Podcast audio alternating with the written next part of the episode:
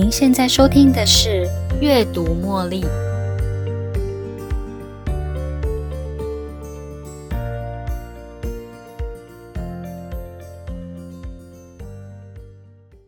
欢迎收听今天的《阅读茉莉》。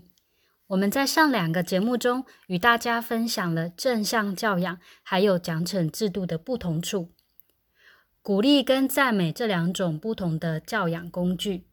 还有如何在孩子情绪难以控制的时候处理他们的情绪。讲了这么多正向教养的优点，今天想要跟大家分享在应用正向教养之前的必要原则。这些原则，我认为比应用正向教养在孩子身上还要更困难。不论哪个心理学派，都想要告诉我们的一件事，那个就是在教养孩子之前。必须要先跟孩子的情感做连接以外，我们自己还要以身作则，在培养跟孩子之间的深厚情感连接方面，有一些比较实际的方法，可以让你们更贴近。以下是这些建立情感连接的方式，让我们一起来看看有哪些方式。第一，与孩子一起经历特别的时光；第二，对孩子有信心。第三，表达你的感谢；第四，倾听；第五，给予充分的关注；第六，拥抱。首先，跟大家分享如何与孩子一起经历特别的时光。你可以与孩子一起计划，一起做一些特别的活动，列出几个你们都喜欢的选项，然后挑选一个双方都喜欢的活动，一起去做，一起来体验。这个体验呢，能够成为你们两个人的特别回忆哦。第二是表现出你的信心，要如何让孩子知道你是对他有信心的呢？你可以告诉他你对他们的信任，例如我对你有信心，因为我相信你可以处理这件事。或者你也可以鼓励他们从犯错中学习。你也可以借由理解他们的感受来表现出你对他们的信心，或者你也可以告诉他：“我知道你觉得很难受，如果我是你，我也觉得很难受。”第三，对孩子的正面行为表达感谢。当孩子做对的事情，真心的给他们赞美跟感谢，让他感受到你的关心还有感激。第四，真心聆听。不能只是对孩子发问问题，要用观察、用耳朵听、用心感受，让孩子感受到自己能够被理解还有尊重。要如何做到真心倾听呢？你可以抽空坐在孩子附近，单纯的只是坐着陪他，享受跟他们一起作伴的感觉。如果他们想跟你说话，你只要听他们说话，不去评论，不去争辩，不去解释。你可以只说“哦”来回应，你有在听哦。第五是给予充分的关注，不论你在做什么，当你能够有意识的停下手边的事情，走到孩子面前，跟他们保持眼神交流，这个小动作呢，会让你的话语更加温和，更有说服力。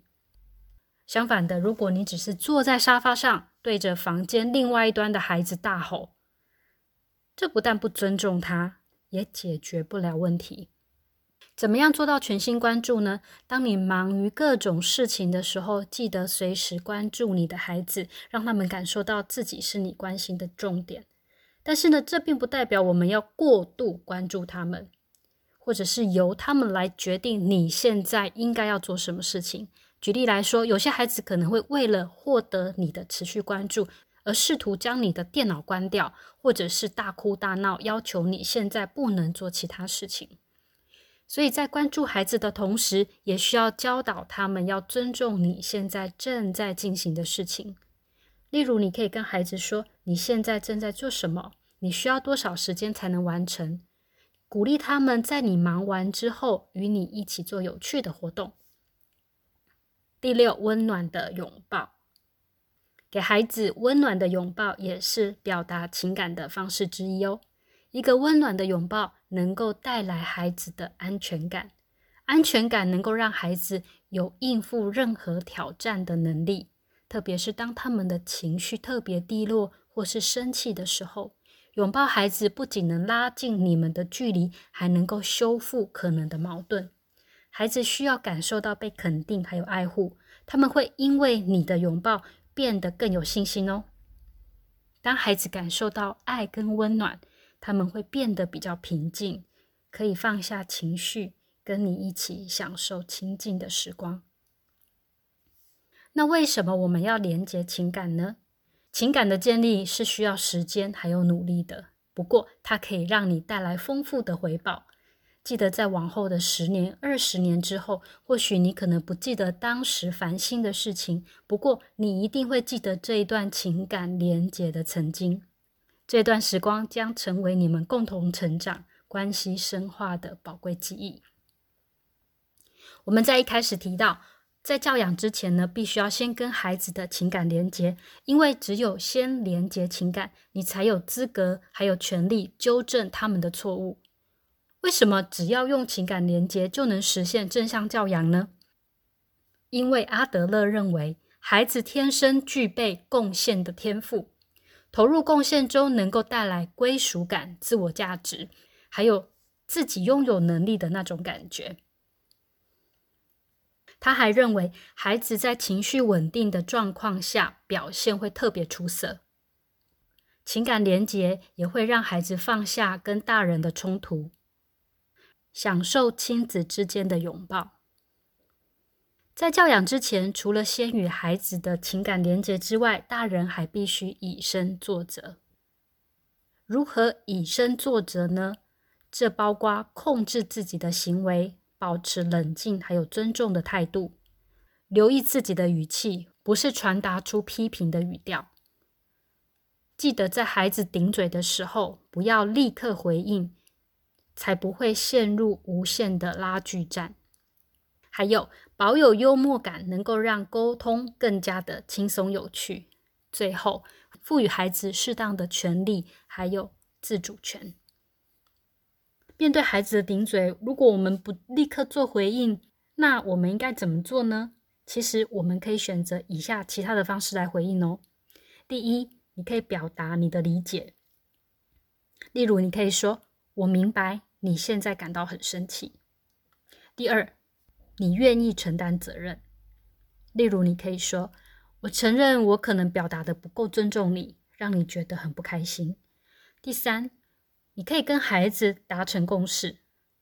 好，让我们暂停一下，等我们都冷静下来，我们再来继续讨论，好吗？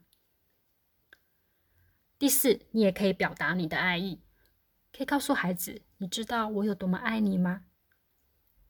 以上是给予孩子尊重的回应，但是啊，很多的时候，典型的家长回话并不是这么一回事哦。他们可能会说：“小朋友，不要这样对我说话。”或是“我为你做了这么多事，你怎么可以这样跟我说话？”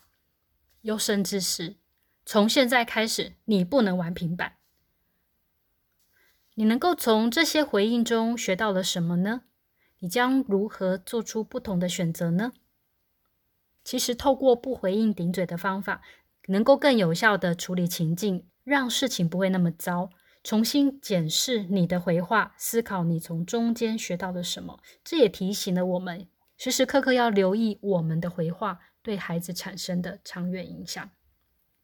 有一次呢，我匆匆忙忙的赶着要外出，因为时间紧急，我看到孩子还在组装他自己的机器战车，于是呢，我非常的生气。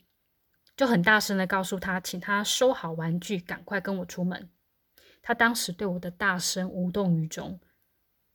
那个时候的我啊，很不满的，又继续骂他。后来引发他回应我的口气也不是很好。但是不一样的是，当我读到正向教养的概念后，我慢慢的意识到自己其实可以用不同的方法来告诉他，如果我能尊重他，我相信他也能够尊重我。于是呢，我蹲了下来，看着他的眼睛，跟他说：“哥哥，我发现，因为我刚才对你讲话很大声，所以你也跟妈妈讲话很大声。但是我心里觉得很难过，因为我觉得对你很抱歉。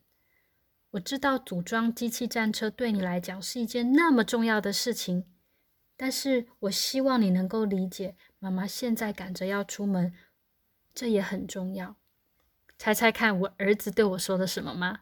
他告诉我说：“妈妈，你可以帮我把玩具放进袋子里面一下吗？我就跟你出门。”虽然我迫不及待的想要赶快出门，没办法再等任何一分钟，但是至少我们的感情有所连接，而且我也不会因为自己的情绪化。让孩子与我怒目相向，说出说出让我觉得很难听的话。这样的互动方式呢，让我们的生活品质提升。我意识到，用正向教养的观念，不仅仅影响了孩子，他能够从我身上学习如何与对方情感连结，并且控制他自己的情绪。而这样的正向模仿，对他未来的亲子关系互动上，也能够有正面的影响。最后，我在这里做个总结：正向教养不仅是教孩子，更是教我们如何成为孩子的好榜样。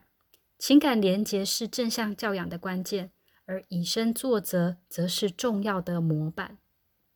情感连结有以下这六种方法：一、营造特别时光。情感连结有很多种方法，你可以营造特别时光，相信孩子，对他有信心。表达感谢、倾听、给予充分的关注，或是拥抱孩子。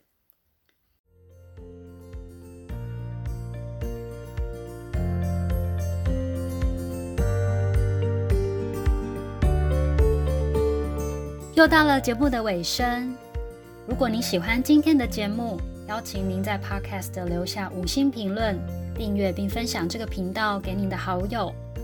如果您有其他的反馈或想法，也欢迎留言给我。您的这些反馈都将成为背后那一股支持着我坚持不懈、持续创作、提供更优质内容的动力。